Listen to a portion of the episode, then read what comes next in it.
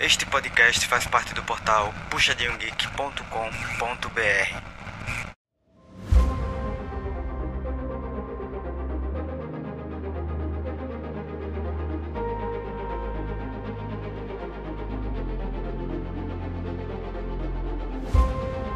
pessoal, bem-vindos ao nosso queridinho PG Quarter. Vamos falar dessa semana 6 que rolou aí no último final de semana, né?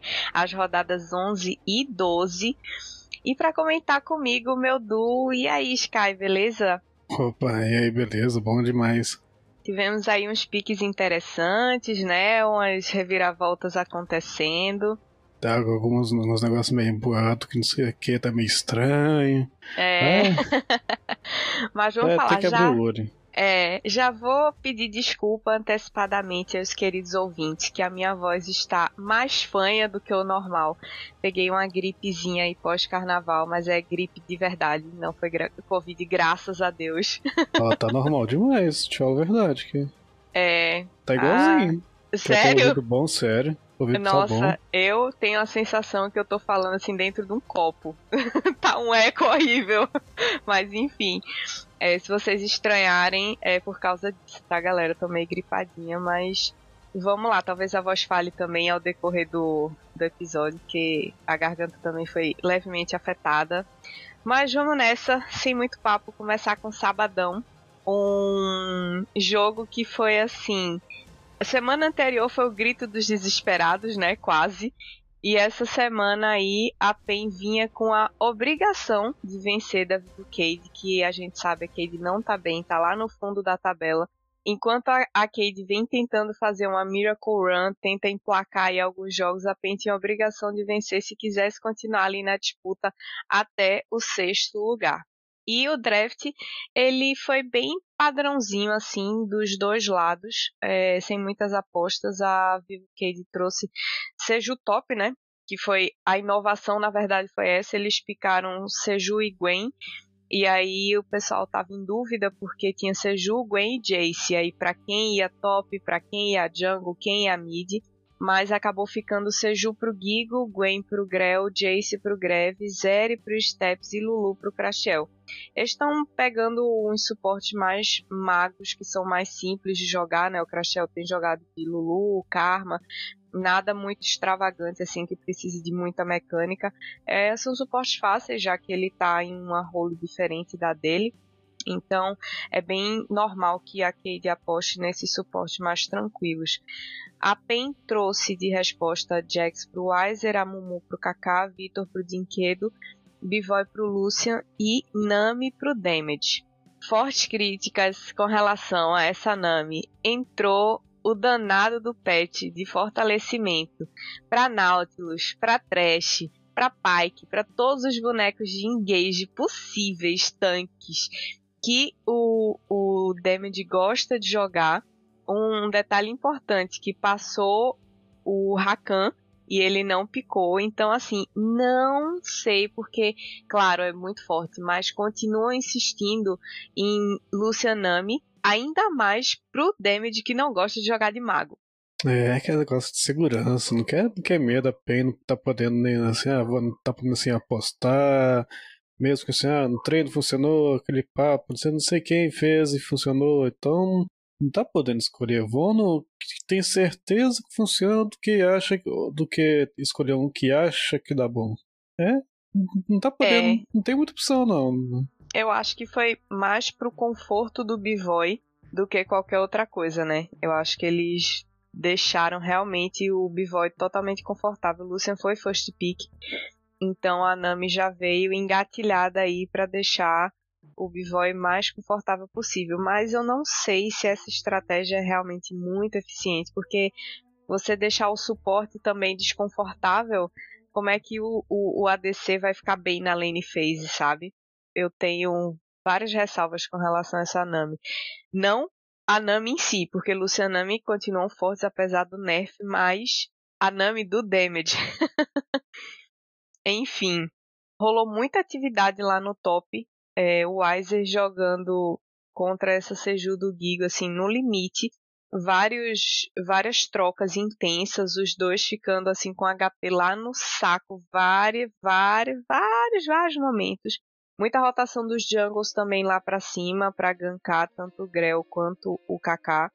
E foi legal porque o Dinquedo também conseguiu impor pressão na lane, então do mid para cima estava tudo bem confortável para Pen. Apesar das trocas intensas, o Weiser estava levando vantagem na maioria das vezes, né? Então assim, foi bem tranquilo para Pen.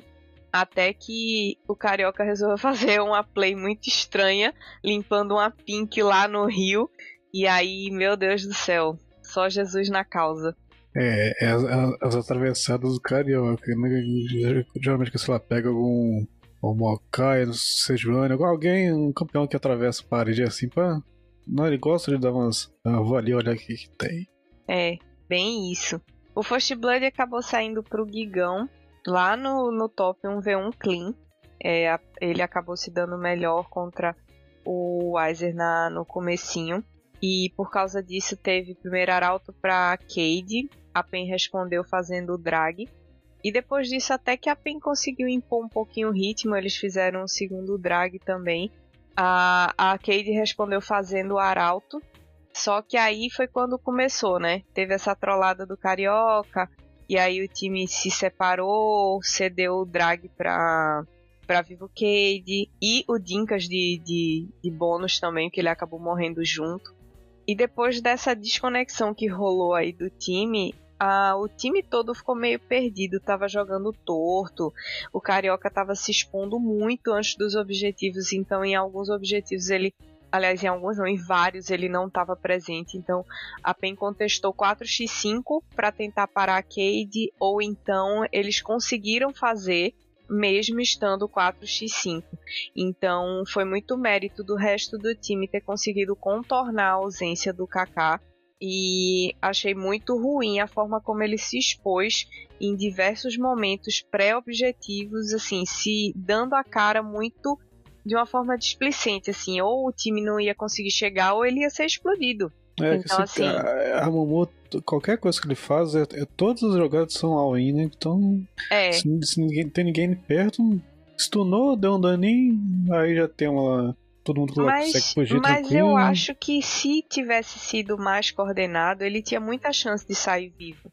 Porque ele ia entrar, ultar e, tipo, ia prender a maior quantidade de pessoas que ele conseguisse. Quem tivesse cleanse ia sair, ia virar dano nele, mas tinha um Jax chegando com stun. Tinha uma ult da Nami para poder dar desengage. Tinha uma ult do Lucian para tentar afastar quem chegasse. Tinha um campo gravítico do Victor e ainda a ult dele. Então, tinham várias formas dele sair vivo se a luta tivesse sido mais coordenada. Só que o problema é que ele estava engajando ou sendo engajado. E o pior era isso. Ele dava a cara e aí era engajado e morria sem conseguir fazer nada, e o time ainda estava chegando. Então foi muita precipitação. Nisso, a Cade soube aproveitar, né? Esses momentos em que o, o Carioca se expôs demais e tentou startar uma play sem estar todo mundo perto, ou foi pego é, fora de posição, mas assim, é, no geral, no geral, a PEN contornou essa ausência, essas falhas do Kaká de uma forma bem legal. Não, conseguiram sim. E, e deram uma, uma, recuperada boa na confiança que eles estavam precisando daquela uh, sacudida num time que, nossa, tá, tá recuperando bem. Tá uh, meio assim. Não tá, assim, tá assim.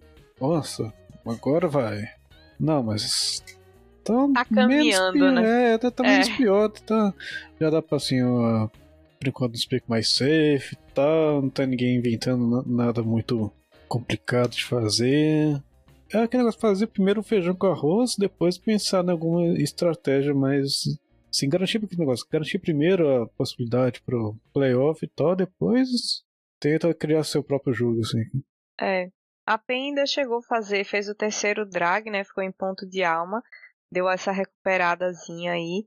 Mas a Cade fez o, o Baron é, em seguida para depois de uma contestação muito torta da PEN, chegou atrasada para contestar e tudo mais. E o que eu queria destacar nesse jogo é que o Weiser e o Bivoy eles estavam com a motivação extra. Eles deram assim uma carregada fenomenal nessa partida, porque teve um, momento onde estava 4x5, né? O Kaká tinha morrido. E aí o Weiser engajou, tipo, meteu a cara, meteu o louco, foi para cima de todo mundo. O pessoal da Cade começou a querer recuar, mas ele prendeu todo mundo no stun e conseguiu abater vários players da, da Cade.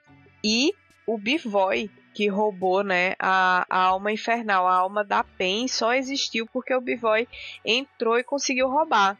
Então, assim, eles estavam, os coreanos em si, nessa partida, eles estavam muito coordenados. Tanto o Bivoy conseguiu crescer, quanto o Weiser conseguiu crescer, estava muito focado, assim, é bem determinado e tudo mais. Então, eles deram aquele up. Enquanto o Dinquedo conseguiu manter o dele, foi bom porque eles compensaram um pouco as falhas do Carioca e também do Damage, que deu várias ults erradas, falhou bolha, enfim. Foi, foi bem legal, assim. No finalzinho, o Carioca deu uma, uma organizada com o resto do time e aí emplacou a vitória. Mas até então, o Weiser e o Bivoy eles deram uma camuflada nesse, nesse buraco que apareceu na, na PEN, né? Mas eles deram carregada legal, que compensou, não? Se o Carioca no finalzinho organizou e fazia uma jogada bem, fazia uma, uma, uma cagadinha. Aí depois jogava, organizava e tal, não, não, não ficava. É, ou ia pra frente muito longe, todo mundo não tinha como dar o follow. Dar o follow. Mas aí é, os outros times né, tinham, tinham uns coreanos pra dar uma salvada, né?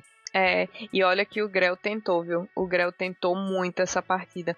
O Gigo também até jogou bem um, um, um, momento, mas aí o Weiser cresceu muito e ele estava destruindo tudo e todos, assim, ele pulava para cima, era duas postadas na cabeça da galera e já já era abate certo, assim. É, o pessoal da Cade sentiu, mas o jogo em si não foi tão desbalanceado, né? Chegou até é, o ponto de, de drag ancião. Na luta pro, pelo drag ancião foi que definiu a partida e a PEN conseguiu vencer. Mas assim, eu posso botar essa partida claramente no bolso do Weiser e do Bivoy, porque, na minha opinião, eles jogaram demais, demais, demais. O segundo jogo foi Loud contra Kabum, a galera do 5-5, aquela turma do embola embola lá do meio da tabela. Uhum, nossa, lugarzinho que ninguém ia ficar. Ninguém quer, tá todo mundo perigando ali, quem tá ali naquele meio, na meiuca, né, do 5-5, 6-5 e tal, perigando tudo pra cima e pra baixo. E essa partida da, da Loud contra Kabum eu achei interessante porque eu não imaginei que o Céus fosse picar Rakan, né? O, o Root picou Zaya e o Céus picou Rakan. Eu tava imaginando que ele fosse pegar um, qualquer outra coisa assim, uma coisa mais tanque e tal. Mas é bem, bem a cara do Céus um, um suporte playmaker assim. Me estranhou, me surpreendeu foi a ter deixado passar o Olaf pro robô. O Croc picou Sejuani e o, Azi, o Team foi de Azi. Então, um time que tinha uma certa frontline, né, com a Sejuani, tinha como chegar na backline ali com o Rakan e o Olaf, e o Azir e a Zaya para dar bastante dano. Era uma comp bem redondinha, bem tranquila de executar. E gostei também da resposta da Kabum, porque eles responderam com Renekton pro Lonely, Gragas pro Scary, Silas pro Yuri e Lucian Nami na botlane pro Dudão e pro Escuro. Então eles tinham com o Gragas, né, a possibilidade de espalhar o engage, né, tirar o engage do Rakan. Tinha o Silas que podia roubar a ult do Rakan, que era muito roubada para ele, e da Sejuani também. E tinha Lucianami ali para poder alimentar, dar um daninho e pá. E no geral o draft estava, na minha opinião, equilibrado. Ia depender, para mim, de quem executasse melhor a bot lane e o top, né? É, não, os dois tinham possibilidade de combo muito forte. Talvez assim, uh, o, o, o Yuri com Silas, por, por conta disso, acabou tava um pouquinho assim na um, um, um assim um, um utilitário a mais para poder assim, é, se for considerar assim ah, só os drafts, né? Mas durante a partida a gente vê que às vezes acontece uma coisa um pouco diferente. As reviravoltas. É. É, o First Blood saiu pro Scary. Ele gankou lá no top e conseguiu o abate em cima do robô. E o robô, por sinal, cara, esse Olaf aí, ele, ele podia ser classificado como Nautilus tranquilamente, porque em certos momentos ele estava afundando a partida, mas tudo bem. É, o jogo no geral ele foi muito disputado, tinha muita luta o tempo todo em todas as lanes e, e gank, e skirmish e tudo mais. Então assim, todos os objetivos foram disputados, espaço de mapa, torre, prioridade de wave. a galera não estava deixando nada de graça, nada, nem a Kabum, nem a Loud. E o primeiro drag ficou para Kabum, e o primeiro arauto para Loud. O que eu achei interessante foi que, apesar da Kabum ter feito. É, a ter ficado mais priorizando os drags, né? Eles fizeram três drags e a Loud fez os dois arautos. Ainda assim, o jogo estava tão disputado, tão disputado, que mesmo com esses dois arautos, a Loud não conseguiu abrir muito gold nem torre assim na frente da Kabum. Então a gente pode dizer que relativamente, entre aspas, os dois arautos da Loud foram meio que inúteis, assim. Eles deram algumas barricadas de vantagem, mas não foi nada tão expressivo que a Kabum não conseguiu responder no resto do mapa a ponto de equilibrar o Gold e conseguir derrubar a torre até na frente da Loud, né? É, e o segundo nem cabeçada deu, né? Pois é, foi só o, o dinheirinho ali da, da farmada do, do boneco mesmo. A Loud, depois que, que a, a Kabum fez o terceiro drag, eles ficaram mais espertos, né? Porque não queriam deixar um ponto de alma assim tão fácil. Era. A alma foi drag Quintec. E aí eles começaram a disputar os drags a partir dos 24 minutos. Eles conseguiram fazer o drag, mas a Kabum ainda assim conseguiu pegar a alma, porque eles lutaram super bem no Rio. É, a, a Loud estava lá para contestar, mas eles conseguiram lutar bem e conseguiram garantir o buff. Então foi muito muito legal de ver a Kabum, tipo, mesmo o jogo equilibrado, eles sabiam que qualquer coisa podia pender para o lado deles, eles estavam buscando sempre alternativas para não deixar a Loud emplacar, engatar e vencer a partida muito fácil. É, assim, até o final tava bem, assim, bem equilibrado mesmo. Tanto de abate a diferença de gold variava por conta de uma jogada que daí uns, sei lá, uns mil, uns mil duzentos, mil, por aí, uns mil quebrado aí. Máximo isso, ou vantagem um ficava na vantagem aí um, mais de mil de gold, depois acontecia outra, outra jogada. A vantagem trocava de lado e ficava o tempo todo, como você falou, disputado pra caramba, lutando fightando bastante, lutando bem, tal, com os dois com, com muito interessante. Deu, deu um, foi um jogo bem, bem legal de ver. Fica tão evidente que o jogo foi disputado que os objetivos eles foram sendo feitos arauto, drag, etc. E o barão, o primeiro barão foi feito aos 32 minutos. Então, cara, um, um primeiro barão que só foi feito aos 32 mil. Cara, o que que eles estavam fazendo no mapa que eles não chegaram no Baron? Mas não é, tipo, eles chegavam e não dava para fazer, porque o outro time tava lá para contestar. E aí era arriscado, eles perdiam player, tinham que guivar, mas o outro lado também perdia, também não dava para terminar de fazer. Então, assim, o jogo foi super, super, super intenso. E esse barão, o primeiro barão, né, que foi feito, ficou para Loud e acabou quase conseguiu terminar o buff. Teve uma luta super extensa pré-barão que parecia que ia dar bom pra Kabum. Mas aí a Loud conseguiu se segurar, virou muito dano, aí conseguiu os abates e aí conseguiu finalizar o barão. Então, até na luta pelo buff, teve reviravolta. Pra você ver, nossa, o povo meio que, que aquele medo, receio, assim. Nossa, não vamos riscar para perder mais uma, não. Fica mais negativo ainda na tabela. Chega no começo, sim, pelo menos no começo, até no, no mid-game, todo mundo lá valente, corajoso, engajando bem, dando, fightando bastante, que negócio de trocação de kill e tudo mais. Aí vai chegando no finalzinho, o, o desespero vai batendo. O medo. Vai, já, é, já fica aquele perigo assim, ah, por uma. Sei lá, pode até perder uma jogada, mas perder é muito feio. É GG, então nossa, fica todo mundo meio com medo mesmo. Sim. E a Kabum fez o Dragancião aos 38 minutos, aí eu falei, bom, agora agora o jogo vai. Agora vai fechar, não tem o que fazer. Só que a luta foi super extensa, a Kabum conseguiu garantir um ace, só que em compensação eles perderam as duas torres do Nexus para isso, para pegar esse drag ancião. Eles ficaram nessa situação super delicada. Foi favorável? Foi. Só que eles tiveram que defender a base e é, depois de conseguir defender a base, eles conseguiram fazer barão. Mas assim, foi um, um negócio muito custoso, porque foi uma definido praticamente numa fight que rolou no mid, acabou startou para tentar dar o GG, só que eles tomaram muito dano.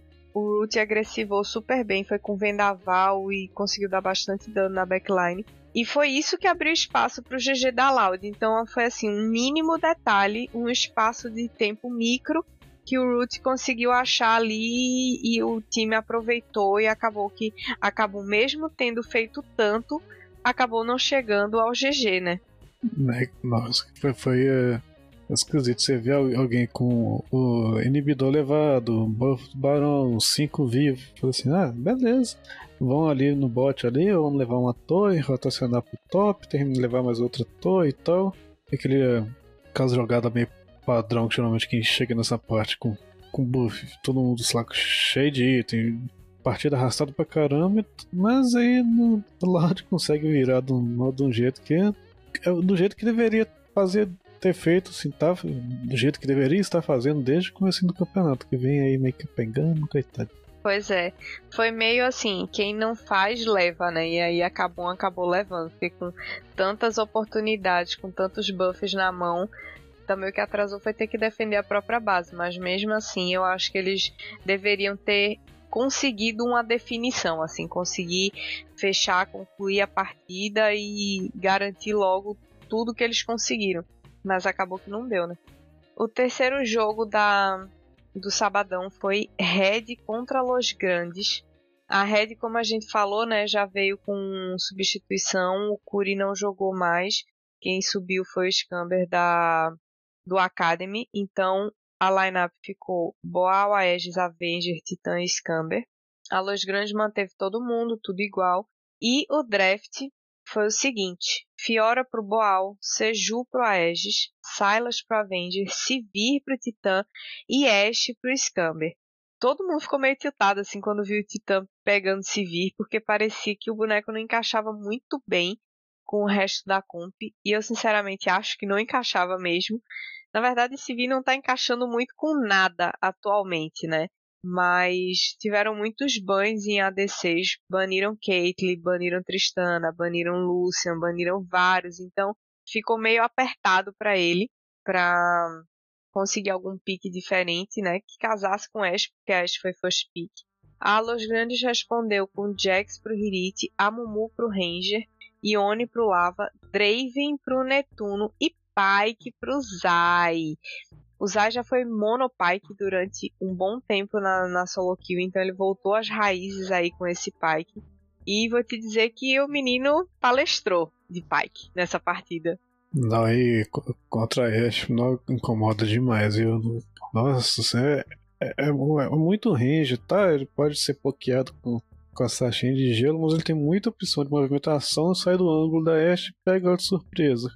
O sonho do pai é pegar uma bot lane que sejam dois bonecos frágeis, né? Ou dois ADCs ou um ADC imóvel com uma fadinha. É o sonho de consumo, o sonho de princeso de um pai que isso. Então essa bot lane aí, ela estava super favorável, mesmo a Sivir tendo o escudo de feitiço para de repente é, escapar de um stun, escapar de um hook, mas ainda assim é um prato cheio para o pai. Ele tem várias formas de assassinar a coitada da Sivir. Então, é, enquanto o Netuno acumulava lá vários dinheirinhos na passiva dele, o Zai ainda por cima completava na gasosa quando dava um execute, né? De brinde assim, daí é mais um saquinho de dinheiro.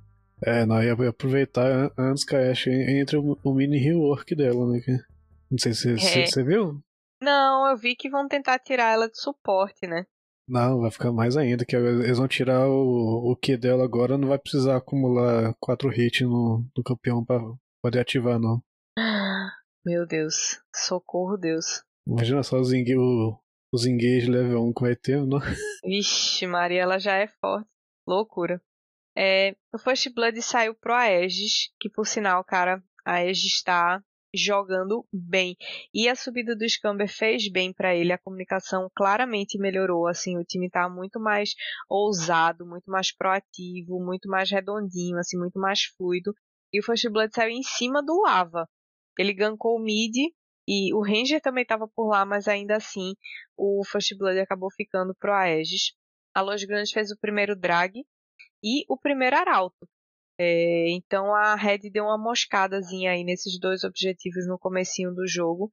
Mas assim, queria desde já parabenizar a partida que o Aegis fez. Ele estava, cara, praticamente onipresente no mapa.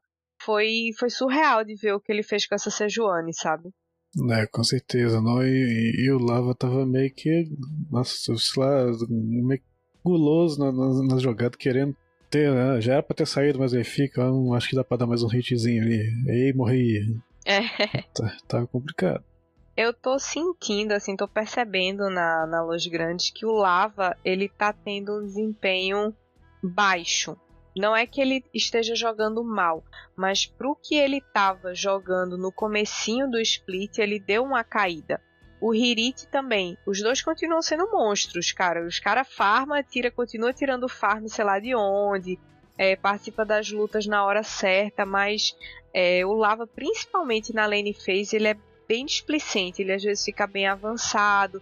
E no, nas primeiras semanas isso estava sendo indiferente, porque ele ia para outro lado do mapa, farmava do mesmo jeito e atrasava o jogo, sei lá, em 5 minutos para Los Grandes ou 10 minutos. Só que agora não tem mais bobo. Então o pessoal sabe que isso é uma fragilidade dele e tá pegando bem no pé dele com, com relação a isso. Então, pegando no pé no sentido de eu vou campar o mid, porque eu sei que não você não vai jogar.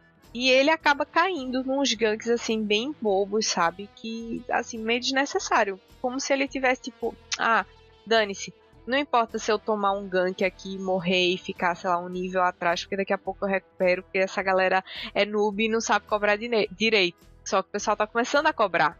E aí o jogo da Los Grandes não tá desenvolvendo da maneira que deveria. A Red deu um apavoro na Los Grandes nesse, nessa partida. Não, fora ele sempre dando a possibilidade pro Jungle fazer o cross map tranquilo. Vou, vai passar. Quem, quem vier vai passar no mid, tranquilo, vai fazer alguma coisa, talvez às vezes não pegar aqui, mas pelo menos vai garantir vantagem grande pro, pro mid lane do seu time e tal. E, e o Lava agressivando pra caramba, não ficando safe hora nenhuma. Então ninguém, meio que, sei lá, não que ele vai, todo mundo vai se campar ele porque ele tá jogando uma igual você falou. É meio que não não é, não apresenta muito perigo. Nossa, é, é horrível quando chega nesse ponto. É, é exatamente isso. Eu gostei do jogo da Red que o Boal segurou bem, o top estava jogando super bem, o Aegis, como eu falei, praticamente em presente. O Avenger fez uma lane phase bem suave, né? Porque também deixaram o Lava na desvantagem. E o destaque da bot lane foi o Scamber. O Titã não tá jogando tão bem. Ele, inclusive, foi pego fora de posição, acho que umas duas ou três vezes. E aí o Scamber, o, o Zay acabou pegando um, uns abates ali de graça em cima do Titã e tal. E o Scamber ele jogou bem, assim, tava jogando bem a visão, né, do, do passarinho da Ashe, o lá, como o Gruntar fala. É, conseguiu dar slow, conseguiu dar umas boas ults e é, fez a função principal, que na minha opinião é melhorar a fluidez da comunicação da rede é, o pessoal estava jogando bem mais seguro. Só que a comp da Los Grandes começou a funcionar depois que o Zay pegou uns abates. E aí, cara, a, a vida da bot lane da Red simplesmente acabou. O Zay caçou a galera da, da Red, a bot lane da Red, em todo lugar do mapa. Ele tava assim, não quero nem saber. O Ranger andava, ele ia atrás, saía zap zap com aquele gancho dele, matando todo mundo. É, depois que, que o Zai pegou essa vantagem, o Pike ficou forte, ficou muito mais fácil para a comp da Los Grandes funcionar, porque a da Red começou a decair muito. A Fiora já não conseguia lutar também contra o Jax, contra o Ione. A Sejuani do Aegis já não conseguia tancar tanto dano, porque tinha um Draven, tinha um Pike, tinha um Jax, tinha um Ione. Então, assim, era muito dano, muito rápido em cima dele. O Avenger começou a desaparecer, porque o Silas também dependia de um engage da Sejuani ou enfim, de uma flecha da Ashe para conseguir entrar melhor. E a bot lane também começou a ficar fraca. Chegou uma hora que a Ashe, o que ela fazia era dar visão do mapa. E fim, só. Assim, é uma coisa que é excelente para ela, mas é, ele até ele tava acertando bem as ults dele, mas aí o Titã já não tava bem, então um não completava o outro. Nossa, ele tem, o Scamper tentou. Talvez, né, que é a primeira partida dele, ele não tá às vezes muito confiável, não tá seguro de fazer alguma coisa, não tá assim, ah, ou, ou pelo menos uh, falar alguma coisa no time, ah, a gente deveria fazer isso e tal, fica meio que aquela coisa. Sou novato, vou só escutar aqui, não vou bater boca com ninguém. É. Mas eu acho que a Red tá precisando. Todo mundo né, do time comentou que tava difícil a comunicação com o Curi. Mesmo ele jogando muito bem, é, não adiantava porque o jogo da, da, do time ficou muito travado porque não dava para comunicar, tinha coisas que ele não entendia e tinha coisas que fal ele falava que eles não entendiam, então enfim, ficou difícil de jogar. Depois do, do primeiro Barão, que foi aos 21 minutos, que a Los Grandes conseguiu fazer, foi uma cal até arriscada.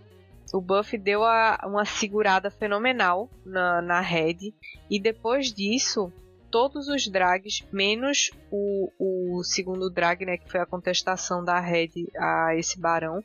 Aliás, o barão foi feito porque a Red estava fazendo esse drag, todos os outros buffs foi, ficaram para Los Grandes, então eles conseguiram, ainda por cima, pegar aí vários destaques de, de drag da montanha, fizeram três barões então a partida até que acabou se estendendo um pouquinho mais do que deveria, mas assim, tinha um Amumu e um Jax com três buffs de montanha estacadinhos e conseguiram três times de barão para puxar, para abrir espaço no mapa, para lutar com tranquilidade.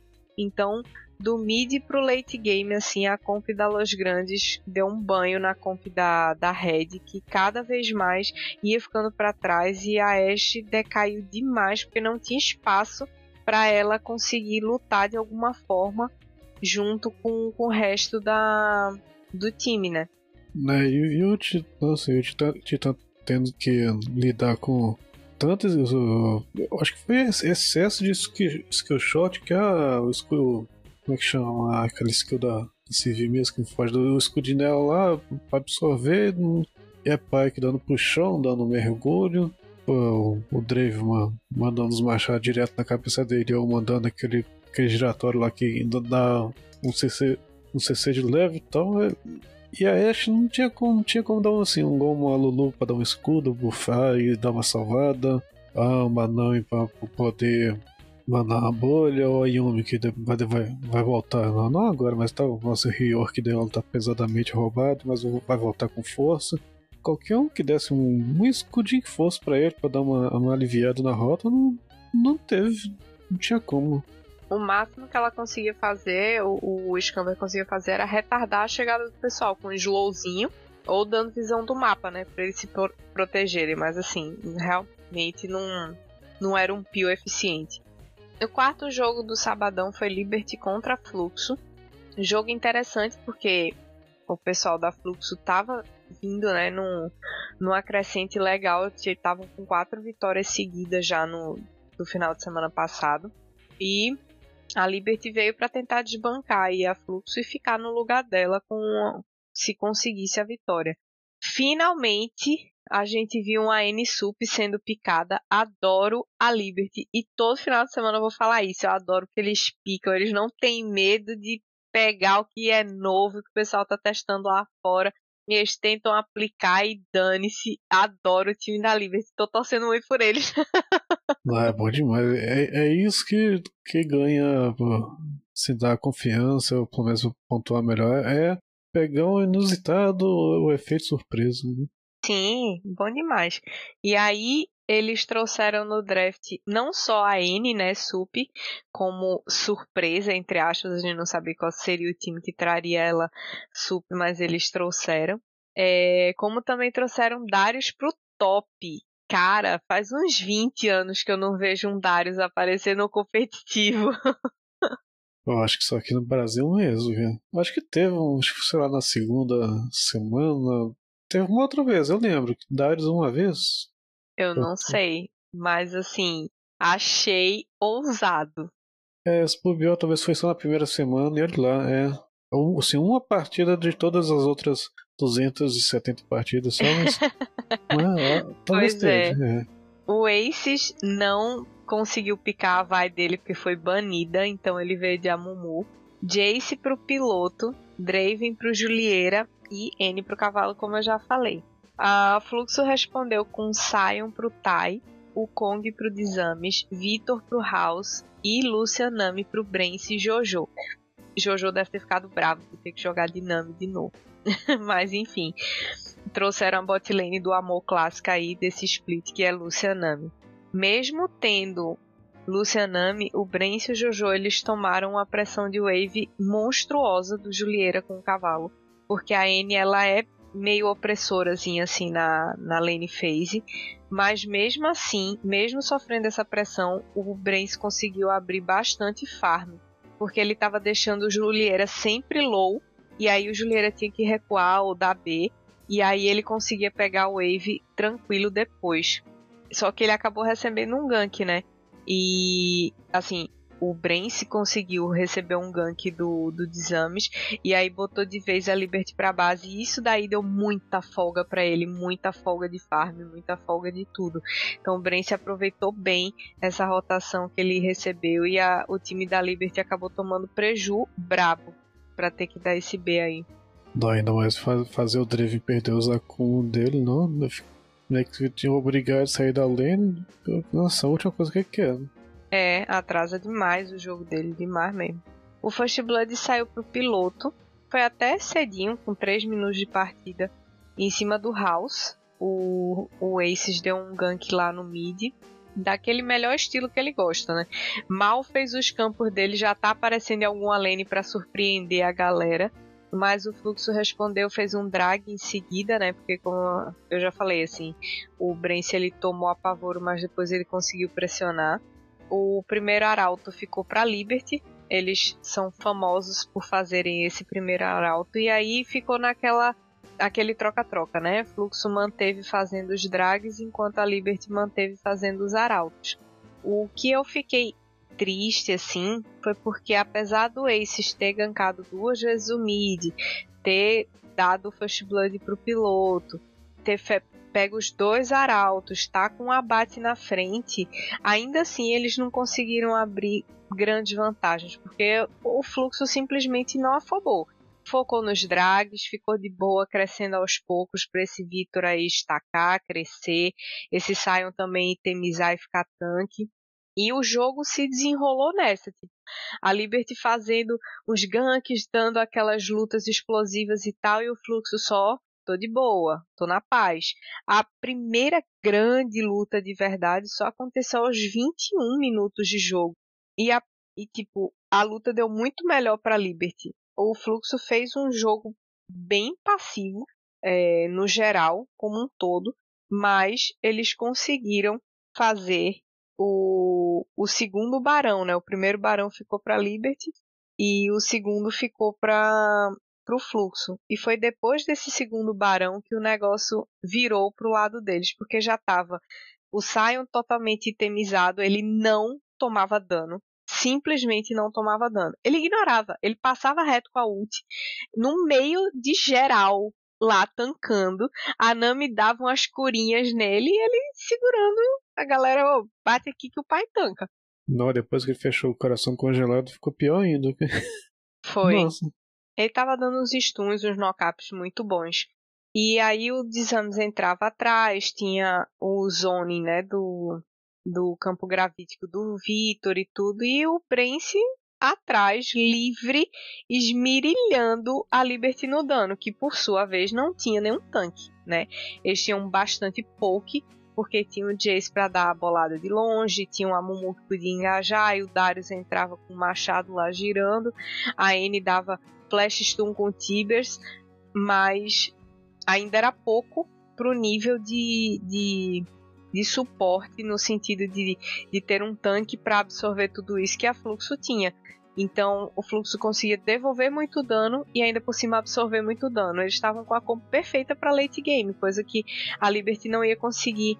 Chegou num ponto que não dava para ele simplesmente des, des, desparafusar, assim, abrir totalmente a comp da fluxo no meio para tentar alguma coisa diferente. Daí o, o, o Brens, depois que já fechou a, a, a Navore e eu acho que o terceiro qual que foi? Isso aqui foi, foi pra Brinquedo, não, foi pro canhão. Nossa, aí ficou só de longe só. Ele papel pra caramba. Drave papel, os outros não tinham tentado. Fizeram. Drave fez um. Fez a Berserk, já, já não ia tancar tanto. O. O. O, o, que foi? O piloto fez a. Não fez a Tab. Poxa, Ninja, né? Só o um tava mais pra, pra P, não tava tão tanque assim, mas. É. Nossa, ele tava, ele tava batendo demais. E o cooldown já, já é baixo pra caramba. O tempo todo ele tá voltando, deixando, arrancando aí um, no mínimo uns 20% da vida de todo mundo, então já perde aquele, a possibilidade de alguém do outro da, da Liberty dar um, dar um, um engagement talvez mais agressivo, mais, é, né? Exatamente. É. Meio desesperado. Uhum. Que foi o que o Aces tentou fazer quando. Mas aí o fluxo já estava na base da Liberty, não tinha mais muito o que fazer, assim. É, ele tentou dar esse engage desesperado para tentar algum espaço para talvez segurar a base, mas deu muito, muito errado e o jogo acabou ali mesmo, porque também já estava é, com a alma das nuvens, né, o fluxo, então bastante vantagem. E o último jogo do sabadão foi NTZ contra a Fúria. Já é a disputa da galera do 4-6 ali. O pessoal que tava embaixo dos 5-5. a turma dos 4-6 também. Não era o jogo dos desesperados, mas era o jogo da galera que precisava ganhar. De qualquer jeito, para ficar mais pertinho da beirinha ali dos sextos lugares e tudo mais. E, mais uma vez, né, não foi uma galera que a INTZ, por exemplo, ela não arriscou nada demais. Eu só não entendi porque eles insistiram num pique que está sendo super o fail da dessa season, que é esse caçadinho mid, cara não tá funcionando caça de mídia aqui no Brasil. Não sei o que é que deu, porém não funciona. E Essa aí. do, do buff que ele tomou, acho que foi na ult. É, é e junto com o bastão das eras também, né? É. Mas assim, nunca em placa. O pessoal já tentou várias vezes o caçadinho, não sei nem como é que tá o win rate dele aqui no CBLOL, mas assim, não foi um, um pique que foi muito efetivo, apesar de ser extremamente forte. Porque é um mago bem agressivo e com muito dano, explosivo principalmente, né? Mas é, a comp toda também eu acho que não combinava muito. Enfim, era Jace pro ZZK, Vai pro Yamp, Caçadinho pro Nosfero, Zeri pro Ninja Kiwi e Lulu pro Nia. A Fúria respondeu com Olaf pro FNB, a Mumu pro Gucci, N pro Envy. E a N foi first pick. Então, eles deixaram naquela dúvida: será que vai ser N sup ou será que vai ser N mid? Foi N mid pro Envy. O segundo pick foi Caitlyn, que foi pro Trigo. E Varus pro Ayu. O Ayu já trouxe aí esse pique exótico, Varus sup. Na semana passada ele trouxe a, a Velvet dele lá, né? Então, assim, é, só trazendo novidades, o Ayu. E o draft foi bem louco. Até fechar aí o que, que ia ser é, top e, e, e, tudo, ficou bem confuso. Foi um, um negócio que deu para confundir um pouco a INTZ. Mas no final das contas, é, eles, a INTZ acabou fechando um, um, draft bem padrão, apesar do que poderia ser se ia ser N Caitlyn, se ia ser N vários. Ninguém sabia. No final foi N mid. Eu gostei muito da atuação da Fúria nessa partida. Uma Fúria bem diferente, assim, porque deu para perceber como o time tá mais sintonizado, como melhorou realmente essa troca do Redbert pelo Ayu, porque na semana passada a gente teve uma ideia, mas uma vaga ideia, só que nessa semana deu para perceber assim, se confirmou realmente que com o Ayu o time estava rodando bem melhor. Não, não, demais. E o Redbert mesmo, quando ele tava, ele tava, ele tava pegando os piques que geralmente não gostava, que sempre foi. Assim, que eu lembro dele é. Lembro do Nautilus dele, o Maleono. O Brown. O Brown. Mas ele era maguinho. ou alguma coisa mais de, controle. Não sei se quem, quem que decidiu, se fez ele mudar tanto assim o estilo do jogo, mas quando assim, não joga bem, tá, repete, não joga bem direito, às vezes não funciona direito, aí vai próxima semana não funciona de novo. Acaba sendo mesmo. É, acho que não só é, esses piques exóticos assim que o Ayu traz sem medo, mas talvez até o, o frescor da, da juventude do Ayu, né? Não que o Redbert assim seja velho, mas é um cara que já está no cenário há muito tempo e às vezes tem umas teimosias, uns vícios de, de jogar e tudo, que a, os outros times sabem. E o Ayu não, e o Ayu está sendo moldado, construído agora. Então tudo pode ser uma surpresa, desde o pique até a forma de jogar. Então talvez isso também ajude, né, na, na hora de compor o draft e tudo mais. E esse jogo foi engraçado porque o, os times focaram bem em fazer objetivo. Assim, a Fúria conseguiu fazer o primeiro drag, depois fez o primeiro arauto e o First Blood só saiu aos 10 minutos de jogo. Foi um First Blood do Yamp. O Yamp desceu lá no bot, gankou e conseguiu o First Blood em cima do Ayu. Ele sabia, né? Um bot lane com double ADC, com a Vai é um, um lanchinho para ela no começo do jogo. Ele sabia que é, o Varus não ia ter tanto escape, não ia ter como sair e tudo mais, então ele só aproveitou e foi lá na, na bot lane pra é, farmar não, é, esse... Caitlyn tem... Nossa, é seguro demais, encosta na parede, manda a redinha pro outro lado, atravessa, tá de boa. O problema Já... é o coitado do Varus, né? É. Que soprou pra ele. Valeu, falou. Quem ficar, quem ficar que se vire. É. Aí todo mundo corre, ninguém quer saber. é, só que apesar desse bom engage do Yamp, esse First Blood ter saído, o domínio da Fúria com relação aos objetivos foi muito grande. Eles fizeram mais um arauto, depois fizeram, aliás, mais um drag, fizeram mais um arauto, terceiro drag e barão. Então, domínio total da Fúria até os 20 minutos de jogo com relação aos objetivos. Não só nisso, as lutas da Fúria foram superiores na sua maioria eles estavam conseguindo parar super bem os engages que o Yamp e o Nosfero estavam tentando fazer. Então, o Yamp entrava não saía mais, porque tomava prisão do Amumu, tomava stun da N, ou prisão do Varus, ou, ou trap da Caitlyn, enfim, não saía do canto. E o Nosferos a mesma coisa, então eles tinham vários mecanismos de parar os dois principais engages da Fúria. Ou, desculpa, a Fúria tinha como parar os dois principais engages da INTZ. Então ia sobrar cooldown para as tentativas que eles fizessem para cima da Fúria. Achei isso bem interessante. E o FNB, ele cresceu muito na partida. Teve uma hora que ele tava tipo 6-0. Ele já tinha matado 6, não tinha morrido nenhuma. Ele tava tancando 4 do time da NTZ sozinho. Botando todo, todo mundo pra correr, ligou, ligou o Ragnarok, todo mundo corre, corre, corre. É, eu vi aquele grito lá, ah! o pessoal saía correndo na mesma hora. Nossa, se não for. Eu acho que. Sei lá, acho que se não fosse o TP do Envy na hora ali, acho que eles teriam ficado aí pra tentar aqui. Acho que sim, acho que sim. É, o único é, objetivo que a INTZ conseguiu fazer foi o drag um drag das nuvens aos 24 minutos mais ou menos, mas depois disso a Fúria fez o seu segundo barão, conseguiu fazer a alma também. E, cara, a Fúria só engoliu a INTZ depois disso. A INTZ tentou se segurar para deixar o Ninja Kiwi itemizar, né? E fazer fechar os dois, três itens para ficar mais forte e tudo.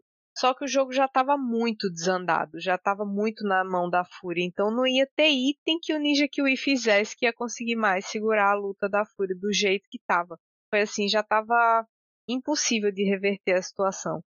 Achei o jogo bem fraco por parte do Nosferos. Esse caçadinho não impactou em nada na partida. E isso acabou dificultando também as entradas do Yamp, que é, a Vai já é o tipo de boneco que entra e não sai.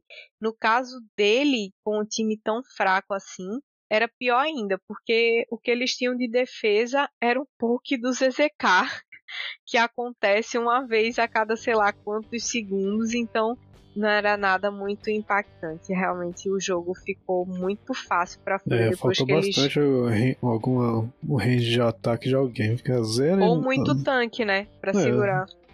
O jogo do Domingão começou com Fluxo e Loud. Tinha tudo pra ser um mega jogo, né? Porque o Fluxo ganhou no sábado, já vem nessa crescente aí de não sei quantas partidas ganhas e tudo mais. Tartaruga Véia no melhor lema possível. Que, que, que combina com, com o nick dele, né? Devagar e sempre, a tartaruguinha vai lá andando. E, cara, dá pra sentir. É, é muito fácil de perceber o quanto o fluxo evoluiu nessas últimas semanas. O trabalho que o Turtle tá fazendo tá sendo fenomenal, assim, excepcional de verdade. O time encontrou uma sinergia muito boa, os players estão evoluindo individualmente também. Então, o House deu uma crescida, voltou a ter uma atuação boa como a que ele estava tendo no final do split passado. O Tai tá se destacando, que passou um tempão nas sombras, assim, atuando mais ou menos, mas começou a despontar, ser referência no time.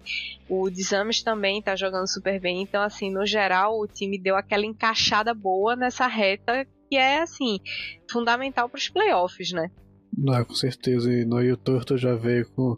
Saiu da G2 lá que aconteceu, mas um, não, não no mesmo nível, mas assim, coisa parecida, né? Eu lembro que a G2 classificou por. A G2 não é EG. É, é G isso, é. G2 é EG. é, é, tem, tem G no nome. É. O negócio classificou, mas classificou meio, meio, meio dando uma, uma capengada, dando, dando uma. Como é que como é que fala assim? Dando. É, ah, ah, fugiu a palavra agora que eu queria falar. É.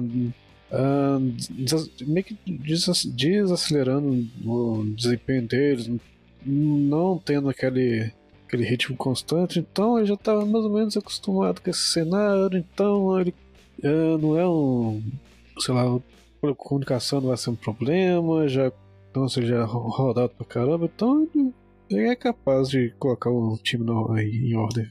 Sim, sim. E assim, já conhece muita gente do cenário, né? Apesar dos meninos, assim, ele não ter jogado com, com esse pessoal no encontra, mas ele conhece as histórias, ele sabe muito bem como é que rolam as coisas aqui, ele já foi player, ele já é, participou de coaching staff, não como coach, mas observando e tudo mais. Então, assim, é, para ele é fácil também lidar com isso, né? É, falando no draft, a gente teve Jax pro Tai, vai pro Exames, Gragas pro House, Lucian Nami pra Brence e Jojo. A Loud respondeu com Sion pro Robô, o Kong pro Croc, Azir pro Tim, Zaya e Rakan pro Root e Cels. Cels aí apostando mais uma vez nesse Rakan, né?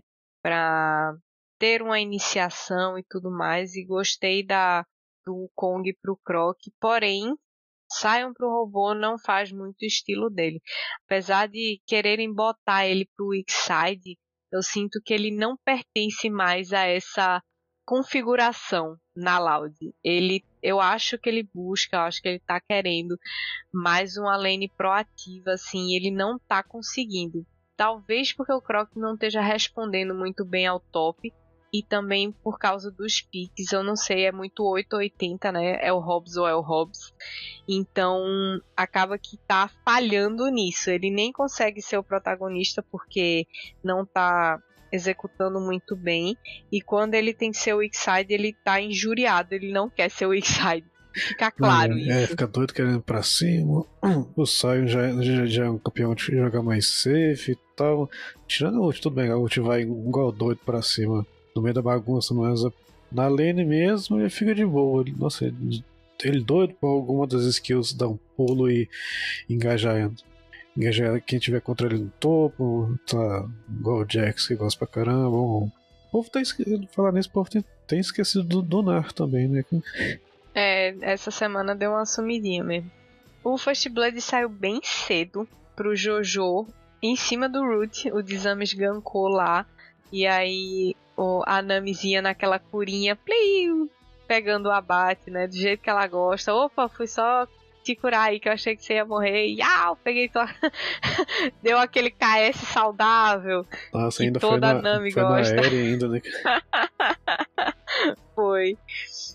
o primeiro drag acabou ficando para Loud e o Arauto acabou ficando para o Fluxo. No early game, o Fluxo fez umas movimentações muito, muito melhores do que a da Loud.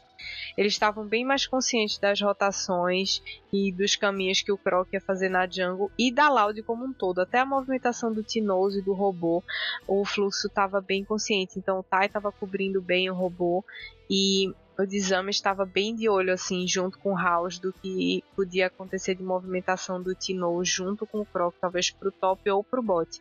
Então eles estavam monitorando tudo isso muito bem. Fizeram um drag do, do oceano. Aí a Loud respondeu fazendo o arauto.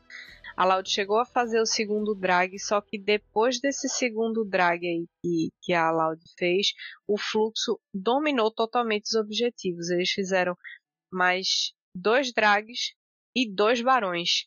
Foi uma luta insana, inclusive nesse primeiro Baron, que foi só aos 30 minutos. E a Fluxo se segurou muito bem nessa, nessa teamfight. No geral, assim, o Fluxo, eles cresceram em cima da Loud, procurando pick-offs e skirmishes o, o mapa inteiro, assim.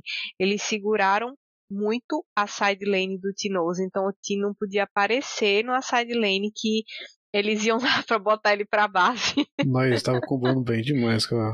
A bolha da Nami, os barril, barrigada do Gragas, a, isso, isso, isso quando a, a vai dos Zamska não chegava dando engage, levantando alguém, aí pra, completar o Tai, se tivesse faltado alguma coisa já tava estudando também, mas estavam combando bem demais, né? Tava, tava. E o fluxo eles tiveram bastante vantagem desde o começo. Com 13 minutos eles estavam com 6 a 1 no placar de abates e 3k de gold na frente da Laude. É muita coisa para 13 minutos.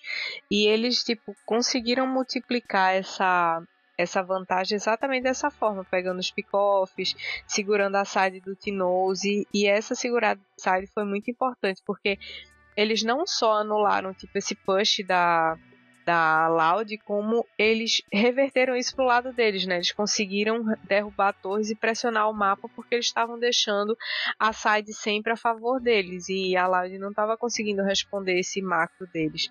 Ah, no mid game foi que a Loud deu uma segurada, assim, conseguiu segurar um pouco a velocidade do fluxo. Estavam é, conseguindo segurar a luta deles, porque o robô já estava bem maior com esse Sion, já estava tancando bem. E foi por isso que a partida começou a chegar perto dos 30 mil e tudo mais. E foi, por incrível que pareça, assim, foi nessa luta no mid game no, e na, na mid lane que o Croc e o robô eles se expuseram muito, foram muito pra frente. A Loud não conseguiu, o Tinoz, né, com o Rakan e o Azaya não conseguiram dar follow-up. E eles foram destroçados pelo fluxo, o robô e o Croc. Então, ah, o fluxo pegou toda essa vantagem e empurrou a Loud para a base e eles ficaram se segurando lá por um tempo. Mas no push do segundo barão não tinha mais o que fazer. Tipo, a Loud não conseguia mais se segurar e acabaram tomando GG. É que o Rakan é bom pra caramba no começo, mas no final ele. Nossa, fala, ele já não tem praticamente dano nenhum. É um utilitário né, é, assim, é arriscado pra caramba aqui. Eles vão tentar é, pular em entrar... alguém. Né? Vai é... entrar vai morrer. É, exatamente. Entrar vai morrer. Nossa, e, muito... e, mostrando que a, a, tela do Croc, como é que ele joga em modo janela, velho? não consigo, não. Primeira pessoa que eu vejo jogando assim, não. O BRTT jogava também. Nossa, e quem, é que, quem é que mexia a câmera no, na setinha mesmo? o Dudes, o Dudes caetava na setinha. Ele caetava na setinha.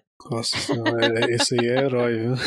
É, agora ele não caita mais não, agora é no mouse. Ele diz que agora ele é menino grande. Nossa senhora. O segundo jogo do Domingão foi Liberty contra a Fúria. A gente ficou naquela expectativa, né? Que aquela Fúria que apareceu no sábado foi uma Fúria bonita, mais disposta. Aí a gente já estava na expectativa para esse Domingão, o que, que podia acontecer, ainda mais jogando contra os Libertins. E foi um jogo interessante, porque a gente teve Jace pro Chiari, vai pro Aces, deixaram passar a vai dele, e Galho pro piloto. Eu não esperava que fosse aparecer um Galho para jogar só com a vai, né? Que era a única oportunidade assim de engage para uma luta mais efetiva da Liberty seria se o, o Galho entrasse junto com a Vai. E Lucianami para Juliera e Cavalo. É, a Fúria respondeu com Caçante pro FNB, a Mumu pro Gucci, Vitor pro Envy, Calista pro Trigão e Varus pro Ayu de novo. E Varus foi first pick, né? Pra deixar já em dúvida se ia ser ADC, se ia ser mid, se ia ser sup. Deixaram assim no ar para confundir a Liberty, mas acabou sendo suporte mesmo. E gostei porque a Fúria baniu Sion, que ia dificultar bastante o jogo deles, né? Ter um tanque lá. Porque a Kalista tem que bater umas 50 horas para puxar umas 20 mil lanças para dar um dano no Sion. Não, eu não ia conseguir. Nossa, é, é meio que. Nossa, é um é counter meio que sem precisar fazer quase nada. É, bem isso. Só de existir ele já é counter. O First Blood saiu pro Trigo muito, muito, muito, muito cedo. 1 minuto e 37 tava lá a Fúria invadindo a jungle da Liberty e o coitado do Aces foi o pato da vez. Tomou aí um engage federal e perdeu não só a jungle como a própria vida do bonequinho dele. Com essa vantagenzinha que a Fúria conseguiu, né, eles já conseguiram botar uma pressão boa na bot lane. Fizeram o primeiro drag, o segundo drag e os dois arautos em seguida. Na verdade, na verdade, a Liberty não conseguiu fazer nenhum objetivo nesse jogo. para resumir a história, a Liberty não conseguiu fazer nenhum objetivo nessa partida. E a Fúria jogou bem demais, demais, mais uma vez. Foi um final de semana aí realmente coroado para a Fúria, um retorno bem interessante para o time que estava assim bem capengando, né? É, não tava assim meio irreconhecível mesmo. O time que ano passado era tido como perigoso pra caramba, consistente, mas aí nós estávamos os dois, a Fúria recuperando e a Lift vindo bem pra caramba, começaram equiparados. Foi, mas a dominância assim de objetivos ela foi assim, não, não teve o que dizer, assim, a, a Fúria realmente dominou tudo e o objetivo da Fúria foi realmente anular o Aces. Eles conseguiram tirar ele porque ele realmente é uma engrenagem muito forte dentro da Liberty, né? Ele é o cara que ganka cedo, é um jungle criativo, é um cara que invade, que rouba campo e tudo mais. Então o foco da Fúria foi muito em anular ele e aproveitar que anularam ele e tentar acelerar a, a partida. Mas eu gostei que a Liberty, mesmo em desvantagem, ela continuou lutando, tentando arrumar brechas e oportunidades para tentar diminuir né, a diferença de mapa e gold, mas a maior parte do tempo estava dando errado. Dava pena, porque você via que eles estavam tentando, mas nada dava certo. Porque já tinha uma Calista e um Varus bem forte, tinha um Vitor que estava dando muito dano na ult, um Amumu que engajava bem, um Caçante que ainda conseguia tirar alguém da, da fight muito rápido.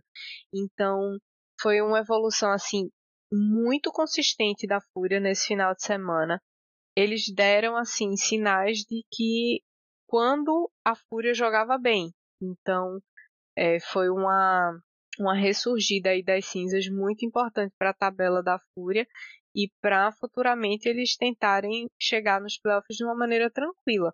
Já a Liberty eles precisam ficar de olho para de repente o estilo deles de, de jogar já tá ficando mais manjado e aí vai começar a complicar a situação deles, né? É, é aí que começa a precisar vir uns piques diferentes.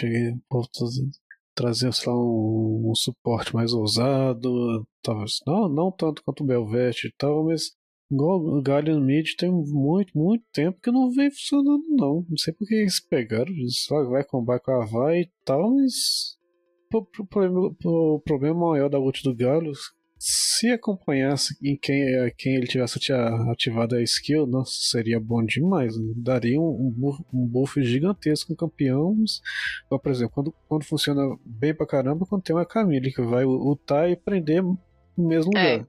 Aí funciona legal, mas a vai, não? É, e a troca de dano da Camille é diferente também, né? Ela consegue ganhar um shield na troca, ela tem bastante dano, tem dano verdadeiro e tudo mais, então é diferente da velocidade de troca de dano que a um Avai tem depois que engaja. Mas eu acho, eu acho que na verdade o Aces ele tem que começar a dar uma diversificada na pool dele, porque já estão começando a deixar a vai dele tipo, ok, você pode pegar a vai, é o seu pique mais forte, mas a gente já, já sabe jogar contra ela, né? Então quando começa a deixar passar assim é porque o pessoal já tá com o estilo de jogo dele bem mapeado.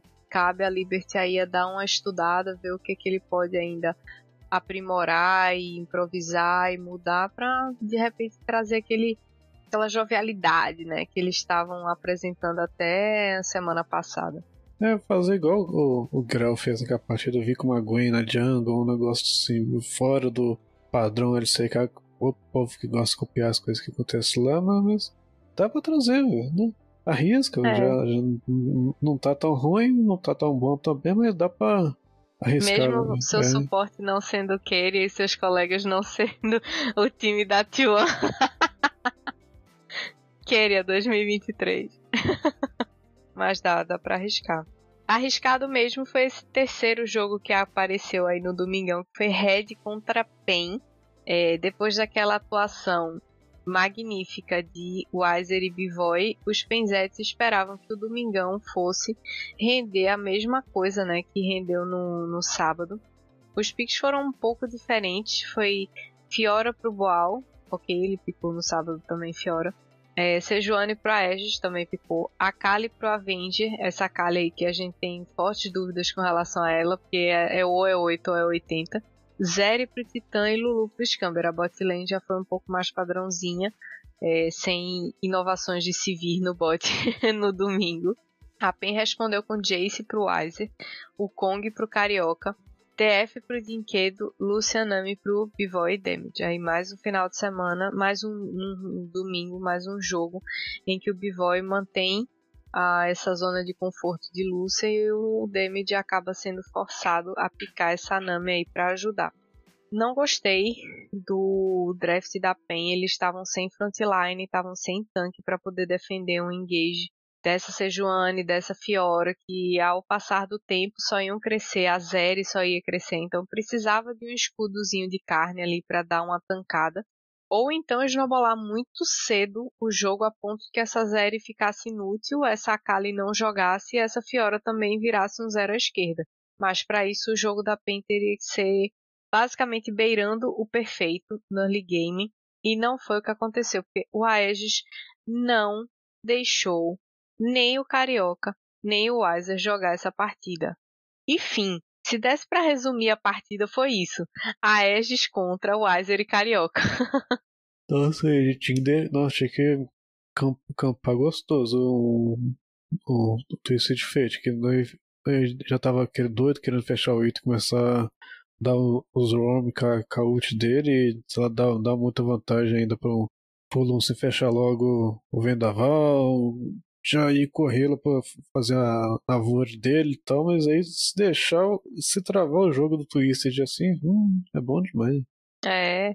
E o Aegis, ele foi muito inteligente, ele viu, né, deu para perceber o quanto a PEN é, foi dependente do Weiser no sábado para conseguir a vitória, do Bivoy também, então para ele foi muito fácil, ele escolheu uma lane, eu vou zaralhar, ou eu vou zaralhar o bot, ou eu vou zaralhar o top, para ele era muito mais interessante zaralhar o top, porque até a Zeri conseguir crescer independente, porque é um boneco que precisa de dois, três itens, então mesmo tendo early game mais forçado, mais que, que ele gankasse e conseguisse vantagem, ainda assim ela ia demorar um tempo para escalar, diferente da Fiora, que para lutar contra esse Jace aí, qualquer snowballzinho para ela já favorecia. E o Avenger já começou ganhando um First Blood em cima do Dinquedo, o Aegis gankou lá no mid e deu de bandeja aí um kill pra Akali. Já começou ruim para a vida do Dinquedo ali. A Red fez o primeiro drag, o primeiro arauto. Aí a Pen respondeu depois fazendo um drag, né, para não deixar a Red crescer tão rápido, mas a Red fez o segundo arauto. A Pen fez o segundo drag, mas aí a Red falou: "Ah, não vou deixar você fazer todos os drags. Tá achando que minha filha? Aí vou pegar um buffzinho assim infernal pra mim também, sou, porque o negócio tá, tá ficando quente. E aí, nessa de troca um drag pra lá, um drag pra cá, a Pen conseguiu chegar no ponto de alma primeiro né, do que a, a Red. Foi bem importante esse momento pro, pra Pen, porque eles estavam passando um sufocozinho graças ao, ao às rotações do Aegis e tudo. Mas a pressão do que o Aegis conseguiu impor no mapa inteiro acabou segurando demais o jogo da PEN, né? A botlane da PEN não teve impacto até os 13 min do, do jogo. As respostas de lutas do Carioca e do Dinquedo para ajudar o Weiser também não foram tão eficientes. E aí, aos 16 minutos, a Red estava com 6-0 no placar de abates só que a diferença de gold ainda não era tão expressiva, porque eles estavam devagarzinho dando aquela farmada.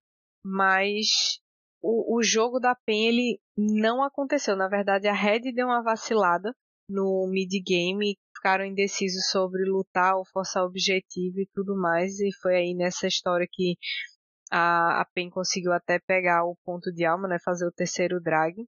Só que numa, numa luta no Rio, ah, já estava pré-alma, né? Já estava na pré-alma do, do drag. O Aegis conseguiu engajar reto no Bivoy, que era basicamente a única fonte de dano constante da PEN.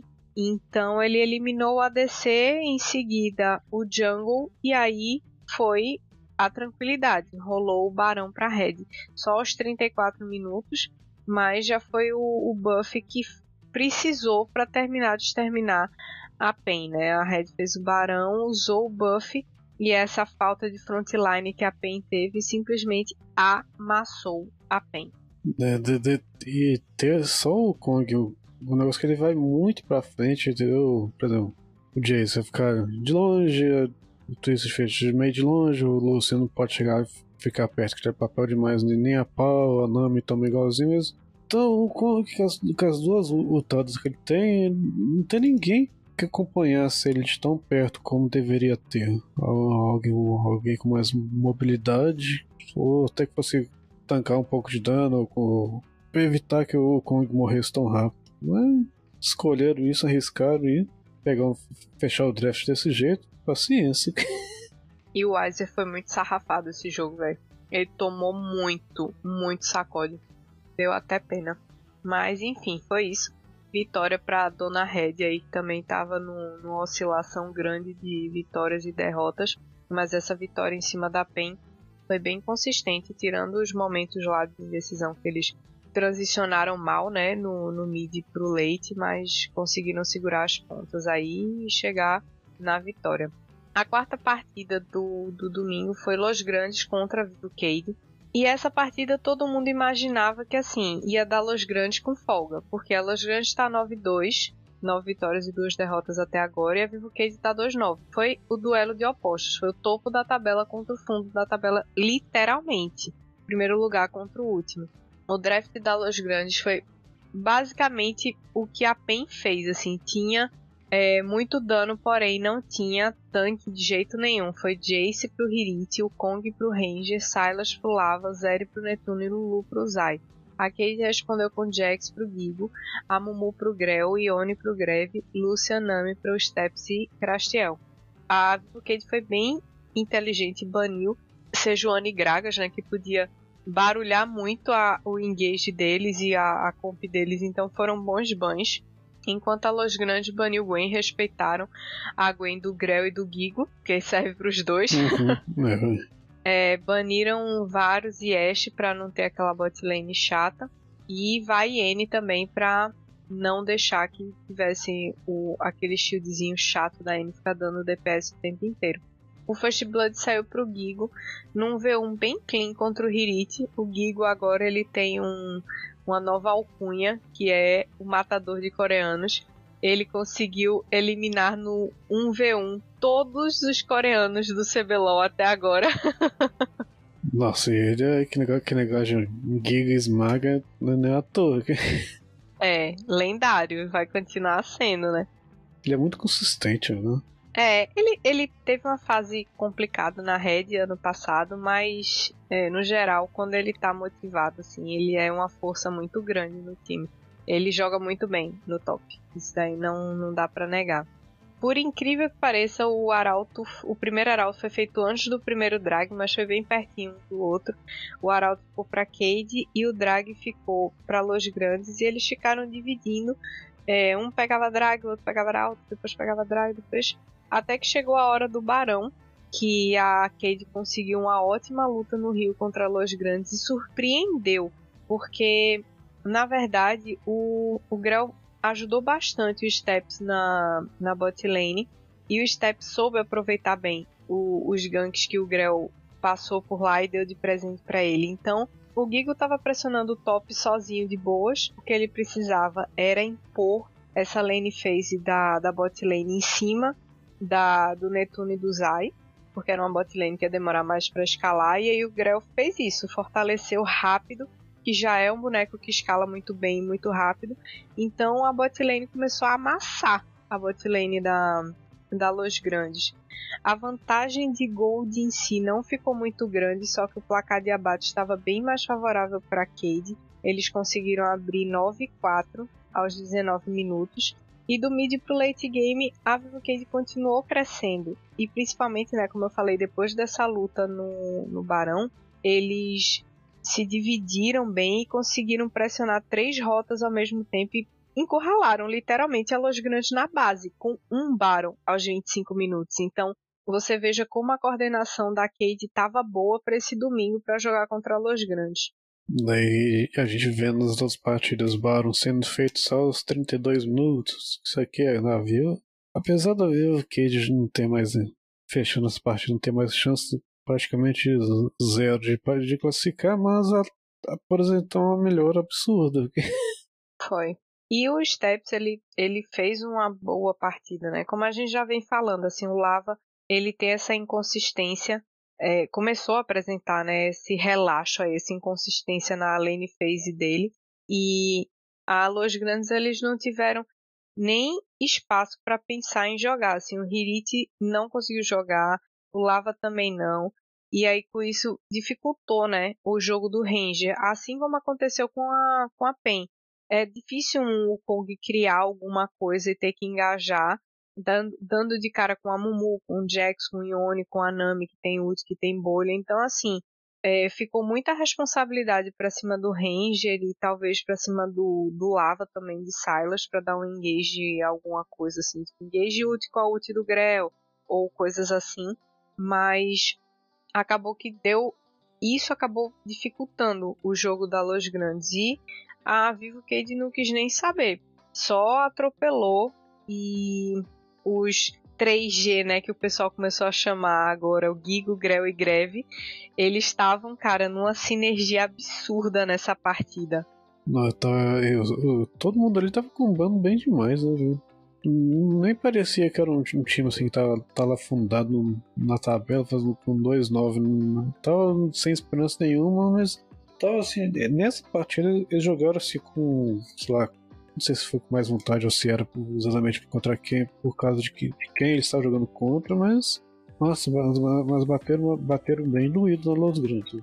Foi, foi. Foi um jogo assim, foi uma surpresa esse jogo realmente, ainda mais depois da derrota que eles tiveram, né? O pessoal não estava botando muita fé que eles iam dar fazer a partida que fizeram para em cima da Los Grandes, que realmente a Los Grandes eles fizeram alguns objetivos e tal, mas a partida em si eles não conseguiam criar, não conseguiam fazer nada. Foi totalmente dominante por parte da Cade e gostei que da proatividade do Steps nessa nessa partida. É, lógico, ele ficou forte cedo, então para ele foi fácil ser proativo. Ele estava com vantagem, mas independente disso, ele deu para sentir que ele estava mais solto. E isso foi bem legal de ver. Outra partida aí que surpreendente foi Kabum contra a NTZ, o último jogo do Domingão. Todo mundo tava assim, botando pouca fé, achando que a Kabum ia conseguir desbancar a INTZ super fácil, mas não foi bem assim que aconteceu, né? Uh, o draft da Kabum estava muito bom, porque tinha Sion pro Lonely, quer dizer, uma frontline absurda. Gragas pro Scary, também meio tanque, meio engage, meio dano mágico, muito dano explosivo e etc. Ione pro Yuri, Jin pro Dudão e N pro Escudo. Tivemos aí mais uma N suporte.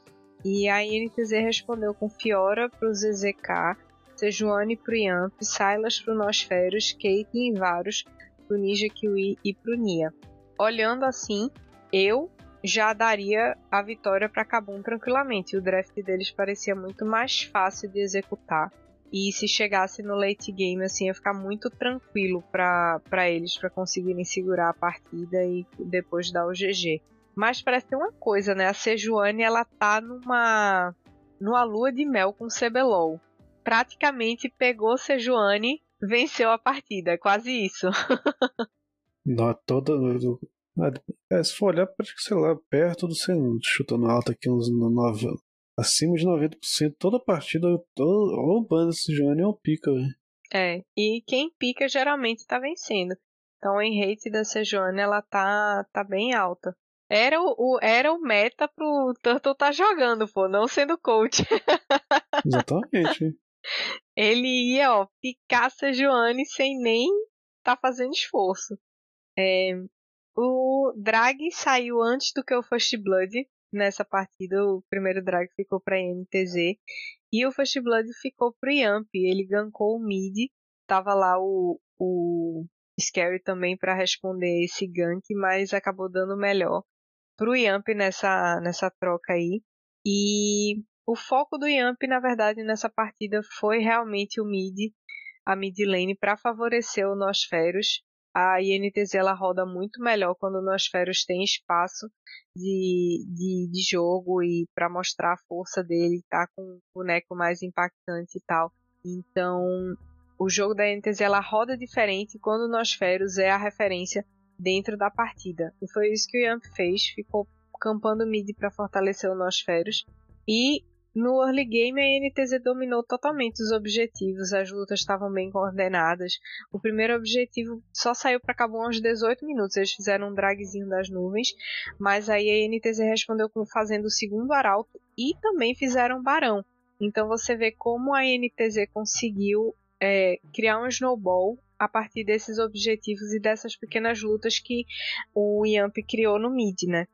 A Kabum ela tentou bastante responder essas lutas que a NTZ estavam criando, mas dessas tentativas todas, o que eles conseguiram na verdade foi fazer só dois dragões é, no comecinho, né? Claro, depois eles conseguiram chegar até no ponto de alma, mas como a gente disse, a presença do Nosferos foi referência, o Yamp conseguiu deixar ele forte conseguiu fazer o jogo rodar através do Nosferos e o Yuri até conseguiu fazer umas boas lutas, só que o Lone ele estava demorando muito a aparecer.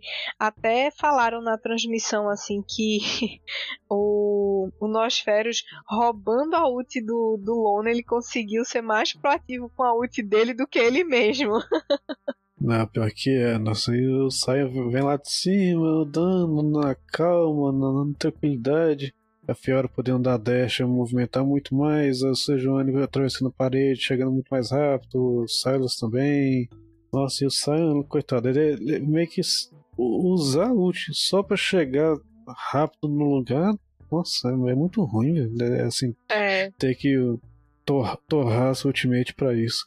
Mas o pior é que ou era isso ou era não fazer nada. Ele acabou optando não fazer nada, né? Foi, foi meio trotos, assim.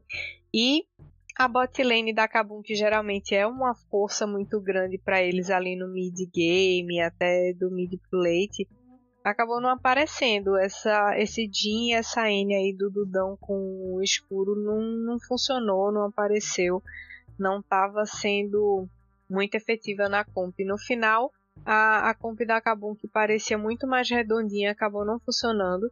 É, os players não estavam se entendendo muito bem, o Lonely chegando muito atrasado é, e não sendo impactante no jogo, e aí o Jin e a N também ficaram bem atrás.